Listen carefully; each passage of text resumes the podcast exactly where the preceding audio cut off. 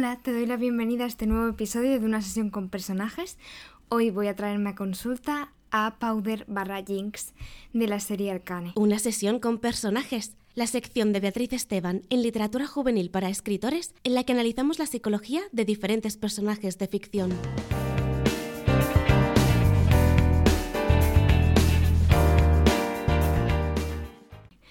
Desde que vi esta serie supe que necesitaba hablar de Jinx, hablar de Vi, hablar de la serie, digo Vi, perdón, Vi en castellano, em, porque es una serie que si no la has visto todavía, te envidio mucho, porque me encantaría poder volver a verla como si fuera la primera vez.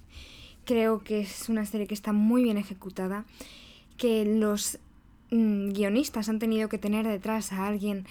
respaldando sus decisiones o ayudándoles a la hora de, desarrollar tanto la historia como el guion, porque la manera en la que está tratada la psicología de los personajes es tremenda. Es tremendo lo, bien ejecutado que está, cómo transmite. Eh, creo que la composición en general de, cómo está construido también eh, la serie, ¿no? la animación, los planos, los efectos visuales, la música, los personajes, las relaciones, es una obra maestra y voy a apartar por un momento mi lado fangirl, pero no puedo evitar pensar que es una de esas obras en las que te quedas diciendo, ojalá yo haber escrito una historia así o yo haber construido unos personajes así. Pero dejando eso de lado, hoy me interesaba especialmente hablar de Jinx barra Powder barra Jinx, eh, una de las protagonistas de esta historia, de su desarrollo y también del posible diagnóstico de trastorno límite de personalidad que podríamos considerar que este personaje tiene. ¿Por qué digo esto? Bueno, el trastorno límite de personalidad es un trastorno que, mm, es un problema de salud mental también, del que se ha oído mucho, pero creo que está asociado con un gran estigma. Eh, creo que muchas personas no llegan a entender y a comprender realmente lo que supone también estar conviviendo con este trastorno. Tampoco Muchas veces se habla de los tratamientos que hay para ayudar a las personas que sufren eh, este trastorno a, poder lidiar con los síntomas, a, dejar de presentarlos, incluso a poder eh, manejarse y, vivir una vida mejor, una vida que merezca la pena ser vivida. Y bueno, creo que hay tantos misconceptions, me sale decirlo en inglés, pero tantos malentendidos acerca de este trastorno que me apetecía aprovechar para hablar también en este episodio de, de lo que supone tener trastorno límite de personalidad y cómo si yo tuviera a Jinx en consulta, seguramente mucho de lo que vería o mucho de lo que intentaría abordar en esas primeras sesiones que se suelen hacer de, de evaluación, de ver un poco em, el problema que presenta la persona, cómo ayudarla mejor y en las que se intenta también recoger la información suficiente para garantizar que en el caso de que tengas un diagnóstico en mente sea este y no sea otro. De esto hablaremos también, porque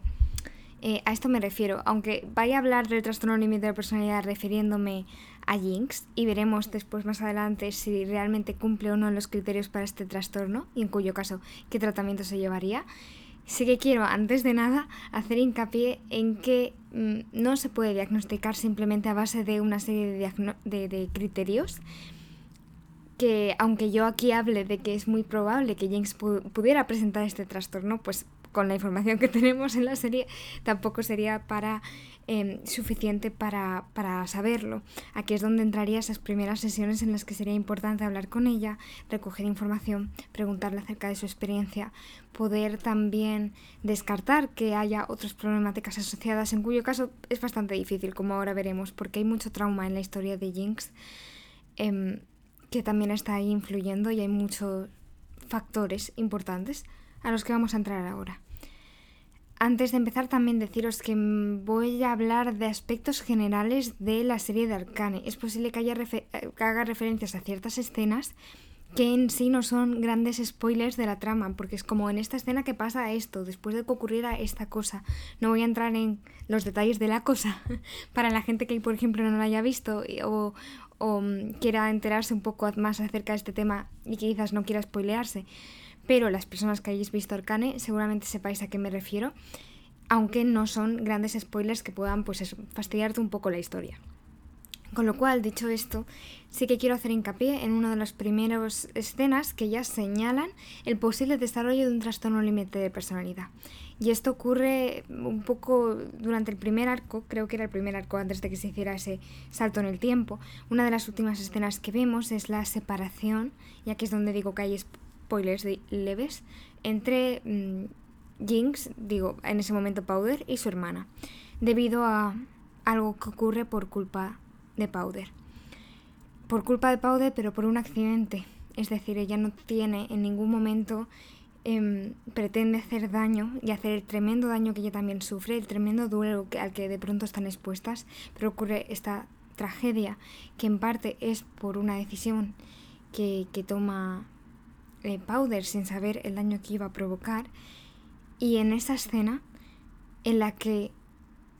Vi se está dando cuenta de lo que ha sucedido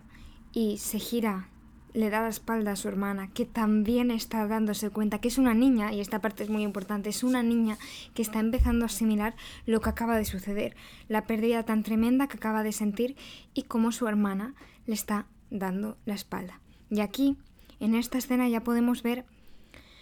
cómo se va a fraguar todos los problemas que más adelante desarrollará eh, Powder. El primero es que eh, es que tenemos que tener en cuenta algo importante y es que las personas que sufren trastorno límite de personalidad tienen a interpretar las, las expresiones faciales de las demás personas eh, no de la mejor forma, es decir, tienden a equivocarse a la hora de interpretar estas expresiones faciales y se tiende a anticipar que la otra persona o bien está enfadada conmigo o bien me está juzgando o bien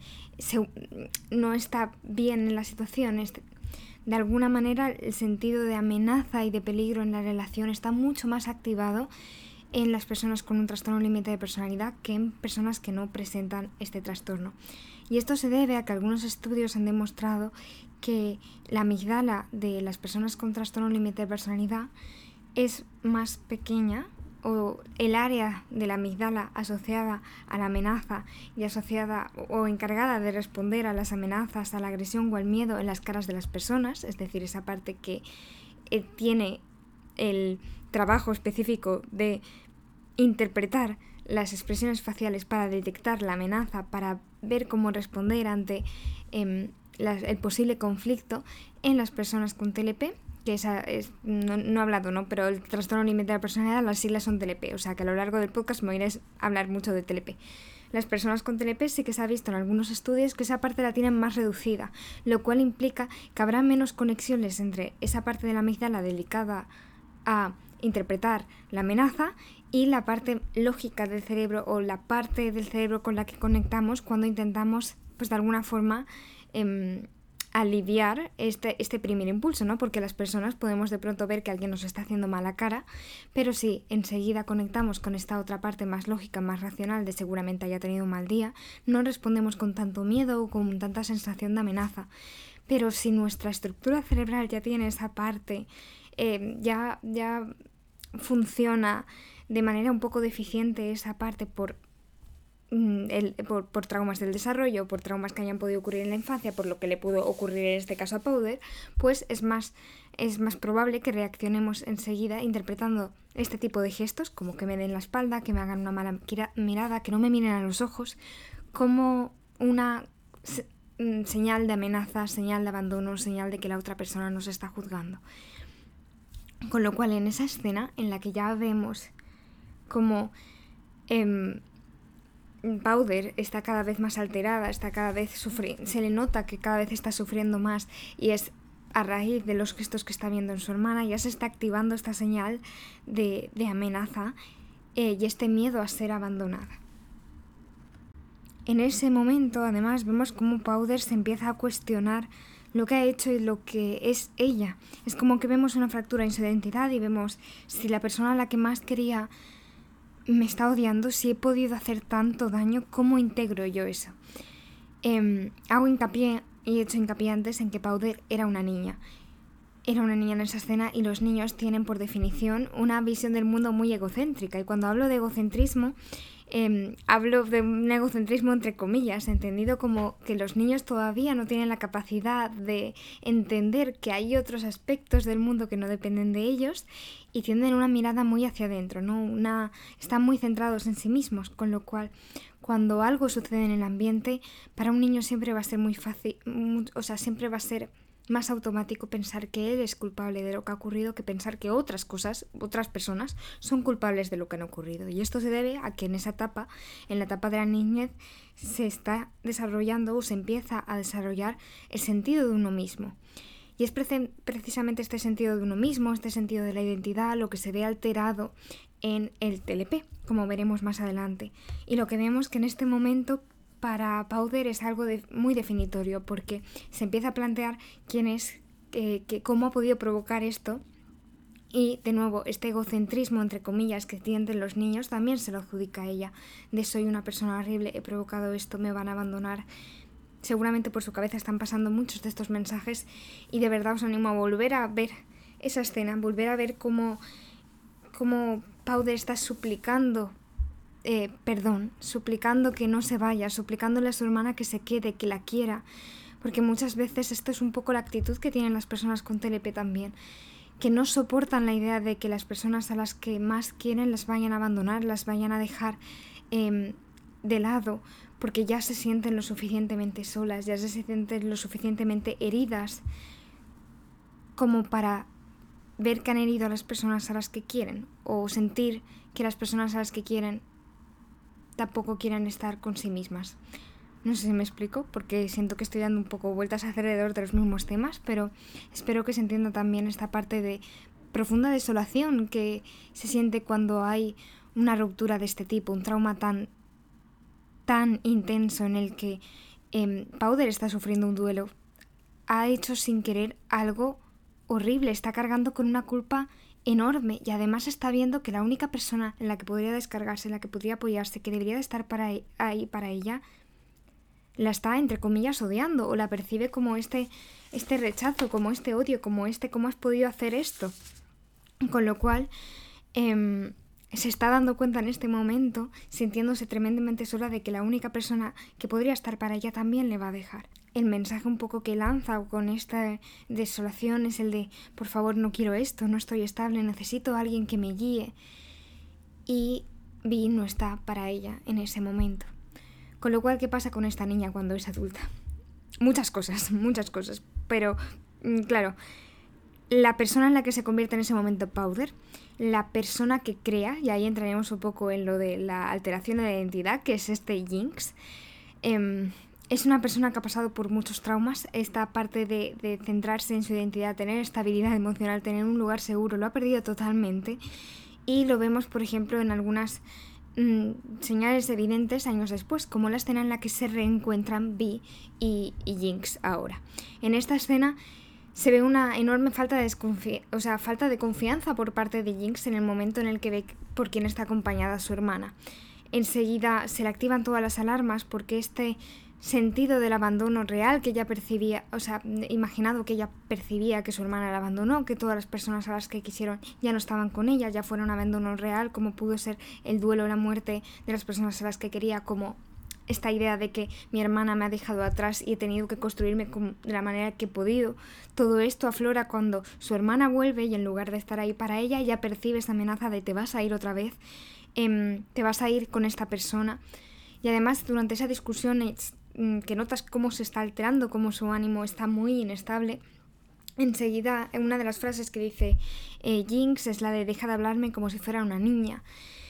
Y esto es algo que creo que, que asocio mucho personalmente con el tema del TLP, porque como ha sido un trastorno muy estigmatizado, muchas veces se les, se, les trata de niñatas, de críos, de personas em, inmaduras, de personas inestables, em, de niñas. Y al final son personas que sienten las emociones con mucha, mucha intensidad. El dolor es muy doloroso y que cuando una persona siente todo esto con tanta intensidad y no ha tenido la capacidad para aprender a regularse, no ha tenido un espacio donde le hayan aprendido qué hacer con todo ese dolor, es normal que en el momento en el que sienta esta emoción tan abrumadora, todo esto o sea, se sienta totalmente absorbida por la emoción. La lógica no funciona cuando estamos totalmente inundados por una emoción desagradable, ya sea miedo, ya sea ansiedad, ya sea tristeza. Con lo cual, en personas que sienten las emociones con tanta intensidad, que nunca han tenido ese espacio en el que puedan regularlas, porque si de normal una persona puede sentir tristeza, imagínate qué tipo de tristeza siente alguien que, cuyas, que ha perdido todo, que las personas a las que quería siente que la han abandonado, que siente un rechazo tan grande hacia sí misma, que no sabe quién es, que no sabe cómo dejar de hacerse daño, cómo dejar de hacer daño a otros. Es que es normal que no sepas gestionar ese tipo de emociones. ¿Cómo responderías si con todo este dolor que estás arrastrando percibes que la gente te, trata, te, te habla de inmadurez, eh, se quiere alejar de ti, habla, habla de culpa de todo esto que estás viviendo, porque esto es algo que he visto incluso en profesionales, ¿no? Este, yo no quiero trabajar con TLPs, eh, protégete de una persona que tiene TLP. Creo que esto hace muchísimo daño porque dentro de una persona con un trastorno límite de personalidad o un trastorno de inestabilidad emocional, que es el otro término que se utiliza para referirse a este tipo de problema, hay muchísimo dolor y muchísima invalidación no quieren ser vistos como niños o como menos, sino que quieren ser vistos como esas personas que, que, se, que vio cómo cuidarse o vio cómo salir adelante cuando nadie más podía ayudarla a hacerlo, cuando nadie más pudo cuidarla. También hay un momento ¿no? muy, muy específico en el que eh, ves a Jinx decir necesito pensar y ahí es cuando digo que el plano artístico, ¿no? la forma en la que está construida esta, esta serie Em, es, muy bueno porque vemos, es como si nos metiéramos en la cabeza de Jinx, vemos como de verdad este necesito pensar es un intento de acceder a su mente lógica cuando la mente emocional está desbordada. Y esto es muy difícil porque la mente emocional, la mente que está más orientada, nuestra parte que está más orientada a la supervivencia, cuando está activada es muy difícil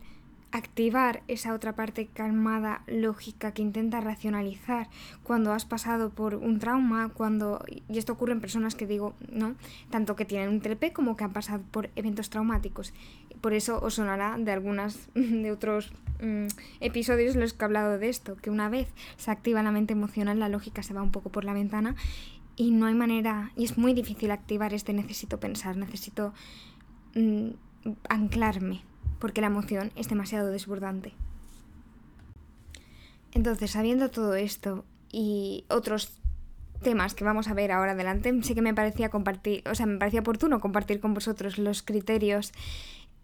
que según el DSM5 clasifican a una persona con trastorno límite de personalidad para ver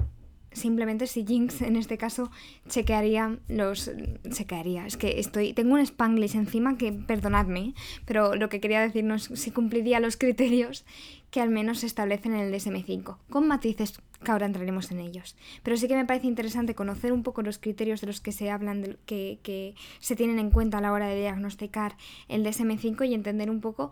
em, de dónde vienen también el primer criterio son los esfuerzos desesperados para evitar el desamparo o abandono real o imaginado. Esto es algo que hemos visto y hemos estado hablando en Jinx, con lo cual sería un criterio que cumpliría. Hago un pequeño inciso. Técnicamente, para mm, cumplir los criterios necesarios eh, para el trastorno límite de personalidad, es simplemente con cumplir cinco de estos criterios, de estos, en total creo que son nueve criterios, eh, valdría porque cada persona es un mundo y cada persona lo vive de una manera diferente. Cuando digo valdría, me habéis visto estar cautas, porque valdría no digo si tienes cinco de estas cosas ya tienes trastorno límite de personalidad. El trastorno límite de personalidad es un trastorno muy complejo y puedes cumplir absolutamente todos los criterios del TLP y realmente no tener, un, no tener TLP. ¿Por qué? Porque son criterios que son muy comórbidos con otro tipo de, trastornos. Por ejemplo, trastorno por trauma complejo, que tiene que ver con estas experiencias repetidas en la infancia que pueden hacer que desarrolles síntomas parecidos a los que, a los que vamos a comentar ahora. O otro tipo de comorbilidades, em, trastornos de ansiedad, trastornos relacionados con el apego. También tenemos que descartar que haya trastornos o condiciones médicas que estén influyendo en algunos de los criterios que, se mencionan. Es decir, si ahora cuando liste estos criterios ves que empatizas, empatizas, perdón, te identificas con algunos o incluso con la mayoría, no significa necesariamente que haya que, que tengas o que se te pueda diagnosticar con un TLP. El proceso de diagnóstico tiene que pasar por varios profesionales y normalmente se requieren muchas sesiones de evaluación en las que se puedan explorar cada uno de estos criterios, porque veréis que muchos de los criterios que ahora digo eh, Jinx los cumple, los cumple porque lo vemos, pero sería interesante en algunos más internalizantes que pudiéramos hablar con ella. Porque este es otro punto. Em, hay dos perfiles del TLP. Hay un TLP más internalizante y un TLP más externalizante. Normalmente el que se conoce más es el externalizante, el, marcado por una eh, impulsividad grande y sería un poco lo que presenta Jinx, pero hay personas que muestran los, o sea, que, que sufren TLP y los síntomas que presentan son más internalizantes, los viven más hacia adentro. Puedes estar sintiendo todo esto de lo que hemos hablado, pero no externalizarlo a nivel de conducta. Dicho esto, pasamos al segundo criterio, ¿no? que sería el patrón de presentar un patrón de relaciones interpersonales inestables e intensas que se caracteriza por una alternancia entre los extremos de idealización y de evaluación. Vale, vea. ¿Qué es esto? Tradúceme. Pues básicamente habla de que también haya una inestabilidad a nivel de las relaciones con otras personas y esta inestabilidad se describe muchas veces por oscilar constantemente o alternar entre el extremo de idealizar a las personas y de evaluarlas totalmente. Un día eres mi mejor amiga y al día siguiente no soporto nada de lo que haces. Un día siento que daría todo por ti y al día siguiente no puedo verte. Lo del día siguiente es una exageración. Esto puede oscilar en el tiempo, puede oscilar en, en momentos, pero en general se viven las emociones también, las emociones, perdón, no las relaciones con mucha intensidad, con sensación de no hay un punto medio, no puedo ver el gris de las personas. O eres mala persona o eres buena persona. O me has hecho mucho daño o te necesito completamente, pero cuesta mucho mm, que de manera innata aparezca ese punto medio de poder cuadrar em, esta dualidad ¿no? que existe en las personas, que a veces pueden hacernos daño o podemos no estar de acuerdo con ellos, pero eso no les hace mala persona, o podemos no, pueden podemos no idealizar a las personas a las que queremos, pero apreciar las cosas que nos gustan de esas personas, etc. Con lo cual, en este tema, yo creo que Jinx también lo cumpliría bastante, porque hemos visto que las relaciones que tiene con otras personas, con Vi, con, con eh, Silco, al final también oscilan mucho entre idealizar, devaluar, eh, quererlo todo contigo y no querer tener nada que ver contigo con lo cual también cumpliría el segundo criterio. El tercero tiene que ver con la alteración de la identidad. Eh, normalmente esto se percibe porque hay una inestabilidad intensa y persistente de la autoimagen y del sentido del yo. Te preguntas constantemente quién eres y si no has tenido este proceso de poder construir quién eres, es normal que tendamos a em, movernos según la gente de nuestro alrededor y adoptar muchas de las características de la gente con, la que nos rodeamos, porque no tenemos un sentido de nosotros mismos que nos puede ayudar a diferenciarnos. De hecho, esto se ve claramente con el tema de que eh, Powder pasa a llamarse Jinx. Powder pasa de ser parecida a Vi a ser parecido a Silco. E incluso en el presente, ¿no? en ese mm, salto en el tiempo, cuando vemos a Jinx, vemos cómo constantemente está oscilando entre Em, distintos aspectos de su personalidad. Hay una inestabilidad muy grande en el sentido de la autoimagen y el sentido del yo. El cuarto criterio también lo cumpliría, que es todo lo relacionado con la impulsividad. En dos o más áreas que son potencialmente autolesivas. En este caso vemos constantemente en la impulsividad en Jinx y además esto se relaciona con el quinto criterio, que son comportamientos, actitud o amenazas recurrentes de suicidio o comportamientos de autolesión. En Jinx no vemos directamente la autolesión en pantalla, pero hay, por ejemplo, una escena en la que se grapa el pantalón de manera muy agresiva al ver que se ha roto a la pierna y, esto realmente es una conducta de automutilación o de autolesión. Y a mí algo que me impacta también referido a esta ideación suicida o estos comportamientos em, para suicidas también es la, es la pelea que tiene con Echo. Hay un momento en el que ya tiene calma en su rostro cuando está a punto de querer eh, de, de, lanzar una granada que los mataría a los dos. Ella sabe que la mataría a ella, pero está en calma porque de alguna manera esta ideación suicida ha estado ahí siempre, este deseo de no seguir viva. Con lo cual me encaja bastante, aunque esto es algo que podríamos em, ver más en, en, sesión, tendríamos que ver más en sesión porque hay muchas maneras de hacerse daño a uno mismo que no son necesariamente o únicamente cortes, sino que también pues hay otras maneras de, de tener estas conductas también para suicidas de no querer vivir a veces es un deseo directo de no querer, de quitarse la vida, pero, pero otras veces es simplemente la pasividad de no querer seguir estando vivo, como es un poco lo que vemos en el caso de, de Jinx repetidamente. El sexto criterio es la inestabilidad afectiva, debido a una reactividad notable del estado de ánimo, por ejemplo, con episodios intensos de disforia, irritabilidad o ansiedad que generalmente duran unas horas y otras veces días, es decir, mucha inestabilidad emocional.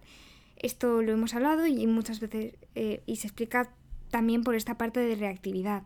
Tienden a reaccionar antes a los estímulos emocionales,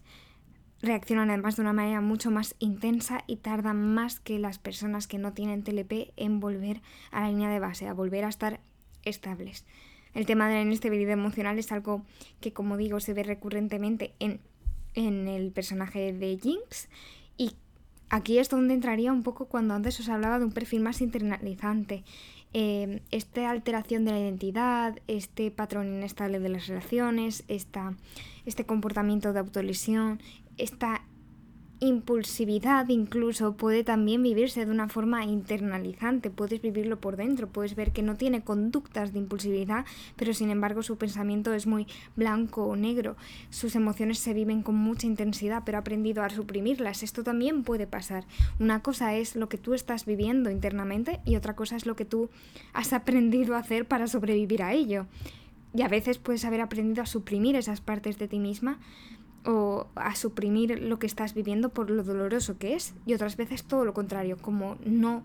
sabes cómo gestionarlo, la manera de hacerlo puede ser disfuncional como pueden ser estas conductas de riesgo o estas conductas disfuncionales. Por eso decía, no se puede diagnosticar con criterios, hay matices, hay otros problemas que también pueden estar comórbidos cuando esto se presenta y hay otros aspectos a tener en cuenta. El séptimo criterio serían los sentimientos, perdón, la sensación crónica de vacío. Esto es algo que, como digo, tendría que hablar con Jinx para preguntarle acerca de esto, porque tiene mucho que ver con esta... Eh, claro, cuando tienes una inestabilidad en las relaciones, una inestabilidad conductual, una inestabilidad emocional, una desregulación en la identidad, la sensación de vacío es algo muy personal de cada, de cada individuo. Cada uno lo vive de una manera diferente, pero es natural que venga de este sensación de ausencia, de, de, de, que nada te, te llena completamente. El tema del vacío es un tema que a mí me interesa mucho porque se ha empezado a estudiar también en los últimos eh, años y sí, sabemos cómo trabajar la depresión los psicólogos, pero el tema del vacío se ha dejado de lado muchas veces también porque se asocia precisamente con problemáticas difíciles, complejas, como es el TLP, como es el trauma complejo, como es una depresión entre comillas, crónica. No creo en las depresiones crónicas, ahí hay muchas cosas que entran en juego, ¿vale? Porque si esto, esto, esto iría para otro podcast. Pero claro, son todos estos temas que, como digo, ha habido mucho estigma en la sociedad y ese estigma incluso ha llegado a profesionales. Em, con lo cual no se había atendido tanto como ahora, pero a mí personalmente es una de las cosas con las que más me gusta trabajar, porque lo bonito que es ver como una persona que se sentía vacía aprende a llenar ese vacío, no con lo externo, no con las cosas que van pasando, sino cuidándose, respetándose y dándose esa seguridad que durante tanto tiempo ha perdido o no ha tenido, es uno de los cambios más difíciles, pero más gratificantes y bellos en una persona. Entonces, si te has sentido identificada con esta sensación de vacío, no estás sola, no es no es algo e-, extraño que no tuviera nombre ni es algo con lo que tengas que convivir toda la vida. Pero me parecía importante subrayarlo porque en personas con TLP es algo bastante identitario. Luego también el octavo criterio sería el enfado inapropiado intenso o la dificultad para controlar la ira. Em, esto lo vemos también de nuevo más en Jinx. Y de nuevo, en perfiles internalizantes puede que tengan un enfado inapropiado o intenso, pero hayan aprendido a no mostrarlo, eh, a no exteriorizarlo, a llevarlo por dentro. Y luego el criterio número 9 es el de ideas paranoides transitorias relacionadas con el estrés o síntomas disociativos graves. Aquí ya no solo hablamos de despersonalización o desrealización, sino es que vemos incluso en en Jinx toda esta paranoia constante, todas estas em, alucinaciones, incluso auditorias, esas voces que, le recuerdan el abandono de Big, eh, por ejemplo en la escena en la que se encuentra con, con ella, estas voces que le recuerdan constantemente lo que ha pasado, la pérdida que tiene. Es decir, el, em, justo el, problema de... Hombre, es que decir ahora, el problema de, de Jinx es bastante grave, creo que es una obviedad. Em, pero en general aunque Jinx cumple la mayoría de los criterios para el TLP, para realizar un, un, diagnóstico formal se necesitaría, es mucho más complejo que eso. Por tanto, si has escuchado estos criterios y te sientes identificada, entiende que es mucho más complejo que esto, que no necesariamente significa que tengas TLP, pero que de todas formas, si tienes dudas, si es algo que te preocupe, si quieres saber más acerca de, este trastorno, de las bases de este trastorno, de su tratamiento también, a mí puedes preguntarme sin problemas, pero también puedes preguntarle a tu terapeuta profesionales si saben del tema, si dicen qué opinan del tema, qué, me parece importante, qué orientación terapéutica también tienen para trabajar este tema, porque em, en terapia, que esto es lo que también quería adelantar, si yo tuviera Jinx delante, trabajaría de muchas maneras, porque al final el enfoque integrador, mm, basándose en las necesidades de cada persona y en las particularidades de cada persona, es el que mejor funciona porque es precisamente el que se adapta a cada persona, pero siempre con terapias basadas en la evidencia, que es un poco como yo, yo trabajo. Y en el caso del TLP, algunas de las terapias que han demostrado su eficacia y que están, por tanto, basadas en la evidencia, son em, que, yo más practico y que más conozco, es, por ejemplo, eh, la terapia dialéctico-conductual, o DBT. Quizás os suena, los que estéis un poco en este mundillo, quizás os suena más el, la DBT. La DBT tiene componentes típicos de la em, terapia más tradicional, basada en emociones, basada en pensamientos y demás, pero esta parte de dialéctico es lo que es verdaderamente interesante para personas que tengan trastorno límite de personalidad, y es que eh, la, autora, no es la palabra, la pionera o la persona que empezó a desarrollar este tipo de terapia, era una psicóloga que también sufría TLP, con lo cual se vio que lo cognitivo-conductual, es decir, los pensamientos emociones que había hasta ahora, mm, se quedaban un poco cortos cuando uno sentía las emociones con tanta intensidad y era todo tan inestable. Entonces la parte de la dialéctica eh, a mí es un enfoque que me gusta mucho en general practicarlo porque habla de, de, cómo encontrar ese punto medio muchas veces también en la terapia y transitar entre aceptar las cosas que no podemos cambiar y cambiar las cosas que sí podemos, entre que la aceptación sea ese primer paso para poder cambiar. Eh, oscila mucho en esta constante dialéctica de entender que puede que las cosas no sean o una cosa u otra, sino que haya muchos íes en nuestra vida. Puede que esté triste y también que esté orgullosa de esto que ha pasado. Puede que esta persona me haya fallado y también que la siga queriendo. Este y también esta integración de la dialéctica, y aquí lo he dicho muy corto, muy breve, es para hablar de la DBT necesitaría también otra masterclass, pero es un concepto que puede resultar muy útil a las personas eh, con TLP, porque además los profesionales que están formados en este enfoque y que trabajan con este tipo de, población sobre todo, están formados también para trabajar mucho el tira y afloja. Estás delante de una persona que ha sufrido mucho por otras eh, en relación con las relaciones personales con otras personas, valga la redundancia, ¿no? Pero que si tiene mucho miedo al abandono lo va a presentar en consulta. Si tiene inestabilidad en las relaciones, desde la autodevaluación, o sea, desde la idealización a la devaluación, también le va a pasar con su psicólogo. Con lo cual tiene que ser un psicólogo que esté formado para poder acoger todos estos cambios, para poder entender y comprender y validar que eso pueda, pueda estar ahí y pueda pasar, para proteger también a la persona y querer ayudarla y acompañarla a que este constante oscilar sea más un punto medio. Y luego esta terapia también es útil y eh, y también ha demostrado esta eficacia ya no solo por la parte dialéctica, sino por la parte conductual. Cuando estamos con personas que al final esta intensidad emocional, no, no han aprendido a regularla de ninguna manera. Em, ese proceso ahora de aprender a comprender tus emociones, validar tus emociones y manejarlas de otra manera, en la que no te hagas daño y no hagáis daño a los demás, es la parte en la que entraría esta, esta parte conductual. Em, lo dejaré ahí porque eh, me estoy enrollando con la parte más de psicología, pero bueno, espero que esto os, resulte interesante. Si no, estoy abierta a todos vuestros comentarios. Em, me habéis pedido mucho a ciertos personajes de cierta serie que está en Netflix ahora mismo y que estoy en proceso de ver para poder traerlos también el siguiente mes al podcast. Pero bueno, espero que os haya interesado también este recorrido por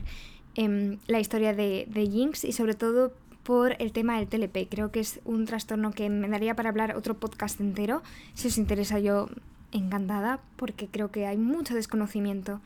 muchos malentendidos, mucho estigma. Y personalmente son personas. Con yo cuando trabajo con TLP, al final son. Son gente que, que, que siente con tanta intensidad que nos olvidamos de que las emociones también forman parte de nuestra humanidad y que han creado y han construido las cosas más bonitas, ¿no? Y son personas que de las que aprendo muchísimo también.